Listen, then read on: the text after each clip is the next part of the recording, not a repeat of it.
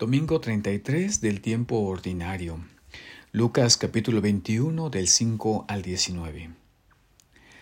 El Evangelio nos abre a la, a la, escena donde la gente está admirada de la belleza y solidez del templo de Jerusalén. Entonces Jesús profetiza. Días vendrán en que no quedará piedra sobre piedra de todo esto que están admirando. Todo será destruido. Y como ya desde ese tiempo se identifica el fin del templo con el fin del mundo, la gente pregunta inmediatamente a Jesús, Maestro, ¿cuándo va a ocurrir esto y cuál será la señal de que ya está a punto de suceder?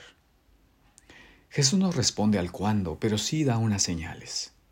Vendrán otros en mi nombre, habrá guerras, pero antes de todo esto los perseguirán a ustedes y los apresarán los llevarán a los tribunales y a la cárcel y los harán compadecer ante reyes y gobernadores por causa mía. Con esto darán testimonio de mí.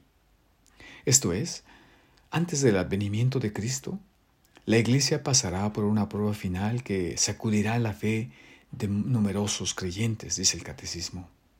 La Iglesia solo entrará en la gloria del reino a través de esta última Pascua, en la que seguirá su Señor en su muerte y su resurrección. El reino no se realizará, por tanto, mediante un triunfo histórico de la Iglesia en forma de un proceso creciente, sino por una victoria de Dios sobre el último desencadenamiento del mal que hará descender desde el cielo a su esposa. El triunfo de Dios sobre la rebelión del mal tomará la forma de juicio final desde la última sacudida cósmica de este mundo que pasa. El profeta Malaquías nos habla de este juicio. Ya viene el día del Señor, ardiente como un horno, y todos los soberbios y maldados serán como la paja. El día que viene los consumirá, dice el Señor de los ejércitos, hasta no dejarles ni raíz ni rama.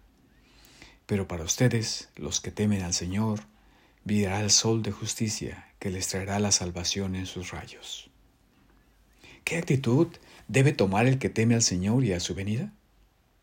Creo que dos actitudes preferentemente. Primero, no solo preservar la santidad que ha sido recibida en el bautismo, sino hacerla crecer y dar fruto a través de la oración, la mortificación y el total cumplimiento de nuestros deberes en lugar de obsesionarnos con el fin del mundo, aun con piadosas manifestaciones que nos distraen de esta vida presente.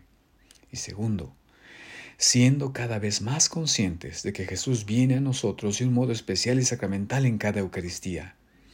Cada vez que lo recibimos con amor y fe en la comunión, nos estamos preparando para recibirlo cuando venga a nosotros en su venida final.